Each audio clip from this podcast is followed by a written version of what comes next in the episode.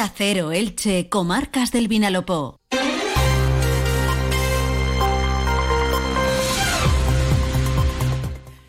Muy buenos días, saludos. Ahora desde Elche son las 8 de la mañana y 20 minutos. En estos momentos la temperatura en el casco urbano de la ciudad está en torno a los 12 grados. La mínima que se ha registrado esta noche en el término municipal ilicitano lo ha hecho en Matola con 4,4 grados. Lo que tenemos por delante, según informa Jorge Miralles desde Tiempo Elche, es una nueva jornada soleada con temperaturas muy suaves a primeras horas de la tarde y viento flojo o en calma de suroeste por la mañana. El viento será del sur por la tarde. Esta próxima noche madrugada podrían formarse algunos bancos de niebla en puntos del sur y del litoral. Mañana tendremos un ligero ascenso de las temperaturas y la máxima podría llevarnos a superar los 25 grados. Para hoy la máxima prevista se quedará en torno a 22.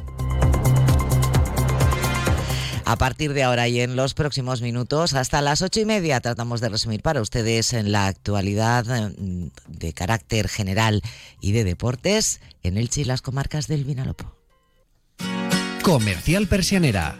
Puertas, tableros, parquets, cocinas y bricolaje y buena parte de esa actualidad va a estar desde hoy en Fitures, la Feria Internacional de Turismo. Arranca en Madrid, en IFEMA, y se va a celebrar hasta el domingo.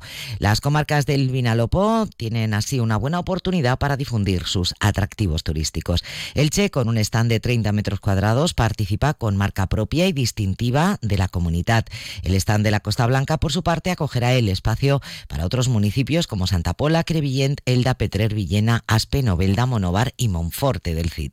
Los Reyes eh, serán los encargados de inaugurar esta mañana la feria y en el pabellón 7 de IFEMA, el que ocupa la comunidad valenciana, hoy se celebrará el Día de la Costa Blanca. Elche en Fitur va a promocionar fundamentalmente el Palmeral, será el buque insignia. Santa Pola aterriza este año con un mensaje claro, difundirse como un destino turístico adictivo. Crevillén va de la mano de sus fiestas de la Semana Santa y moros y cristianos y de un evento deportivo que acogerá esta localidad en abril, el Campeonato de España 10K. Por su parte, Elda va a presentar en Fitur su apuesta para consolidarse como destino de interior especializado en turismo industrial, comercial y patrimonial y desde Petrer se va a Fitur asumiendo un papel destacado en la promoción del enoturismo junto a otros atractivos históricos y patrimoniales. Villena va de nuevo de la mano de su renombrado Tesoro de Villena y Aspe lleva a Madrid fundamentalmente su gastronomía y su oferta cultural. Habrá que ver cómo se desarrolla la feria y nosotros desde aquí, desde Onda Cero Elche, Comarcas del Vinalopó, se lo iremos eh, contando a través de nuestro equipo de compañeros desplazados eh, a Madrid, liderados por David Alberola. Y cambiamos de registro para hablarles eh, del Pleno Municipal del próximo mes de febrero en el Ayuntamiento de Elche, que validará el convenio entre el Consistorio y la Generalitat para la ejecución del último tramo de la Ronda Sur. Así lo aseguró ayer el alcalde Pablo Ruz tras reunirse con el secretario Autonómico de Infraestructuras, Vicente Domine.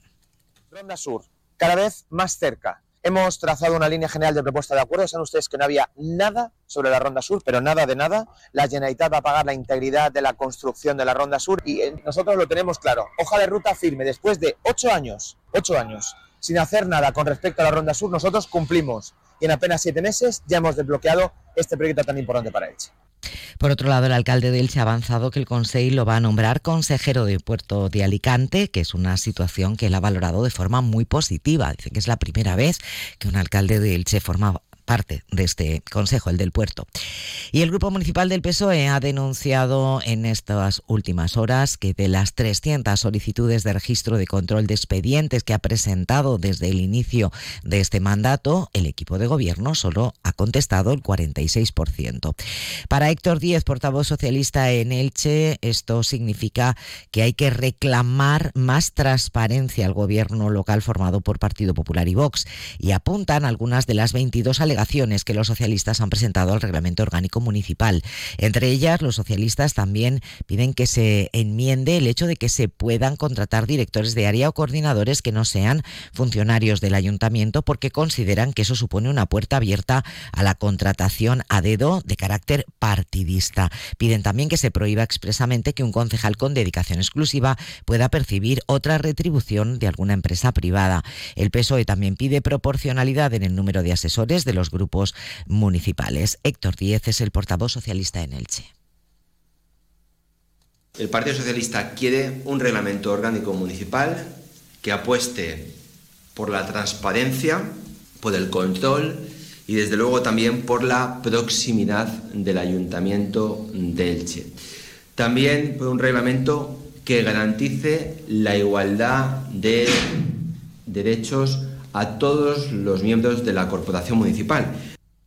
Y cambiamos de registro para contarles en la crónica de sucesos que la policía local de Elche ha detenido a un hombre de 46 años por agredir a su madre de 78 y amenazar con un cuchillo a sus hermanas. Los hechos ocurrían en la calle Carlos Antón Pastor y a la llegada de la dotación policial, los agentes encontraron en el portal del edificio a la madre y a sus dos hijas muy asustadas. Según su relato, el ahora detenido tiró al suelo y propinó varios puñetazos en la espalda a su madre, llegando a amenazar a sus hermanas con un cuchillo. Al parecer, esta situación era Incluso el hombre había tenido una orden de alejamiento sobre la madre que lamentablemente ya no estaba en vigor. Y un apunte más nos lleva hasta Santa Pola para contarles que el europarlamentario socialista Domènec Ruiz, junto a la senadora socialista Ana Martínez Zaragoza y concejales del grupo del PSOE, han mantenido una reunión con el patrón mayor de la Cofradía de Pescadores, José López Chacopino. En el encuentro, los dirigentes socialistas han conocido de primera mano la situación del sector pesquero, cuya flota está integrada por 38 embarcaciones. La principal queja planteada por los pescadores es que de tres meses de parada obligatoria eh, los tres meses de parada obligatoria en la pesca que exige Bruselas son demasiado tiempo. Los pescadores han expresado su preocupación por esa parada que dicen que provoca, por ejemplo, que el atún se multiplique y se coma el resto de pescado, que es el que fundamentalmente capturan los pescadores de Santa Pola. Y vamos con la actualidad del deporte. Las noticias nos las trae Montserrat Hernández, compañero. Buenos días. Hola Maite, buenos días. La plantilla del Elche regresa esta mañana a los entrenamientos pendiente de conocer el futuro del delantero Sergio León, que está en la órbita de la Sociedad Deportiva Ibar, pero que todavía no ha llegado a un acuerdo con el Elche para rescindir su contrato. También pendientes de saber cuál será el destino tanto de Lautaro Blanco como de Raúl Guti, que quieren regresar a sus clubes de procedencia, Rosario Central y Real Zaragoza, respectivamente. En materia de fichajes no hay novedades y el Elche todavía precisa de entre 4 y 5 incorporaciones antes del próximo 1 de febrero. El propietario del Elche, Cristian Bragarni, trabaja en ello en el estadio Martínez Valero. El Club Deportivo Eldense quedará por cerrada su plantilla con la incorporación del veterano guardameta Jan Macay, que estaba en el paro tras rescindir su contrato con el Deportivo de La Coruña. Y en balomano femenino, el Atic Club Balomano Elche estará en la fase final de la Copa de la Reina, tras eliminar ayer a partido único y a domicilio al Oviedo. También estará en los cuartos de final de la GHF European Cup y tendrá que medirse al líder de la Liga de Macedonia, el George Petrov. La ida será en Elche y la vuelta a domicilio. Hola, ¿estás ahí? Despierta. Este invierno practica en Cable World el Intel ahorro. Ahorra de verdad de manera inteligente. Tres meses gratis y tus gigas por dos. Sí, despierta. Tres primeros meses gratis y tus gigas por dos. Ven ya a Cable World. ¿Se acaba tu contrato de mantenimiento del ascensor y quieres buscar un servicio mejor? Llama a Ascensores Serki. Te daremos una solución a la medida de tus necesidades. En Ascensores Serki ponemos a tu disposición un equipo de profesionales rápido y eficaz. Llama ya al teléfono 965 42 23 76 o visita serki.es.